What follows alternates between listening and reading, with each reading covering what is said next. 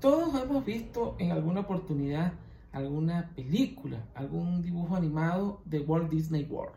Bien, el creador de Walt Disney, valga la redundancia, Walt Disney fue un diseñador, un pintor que al principio de su carrera no le fue muy bien. Fue rechazado por distintos periódicos. Le dijeron que nunca iba a tener éxito en la vida, que sus dibujos eran horribles.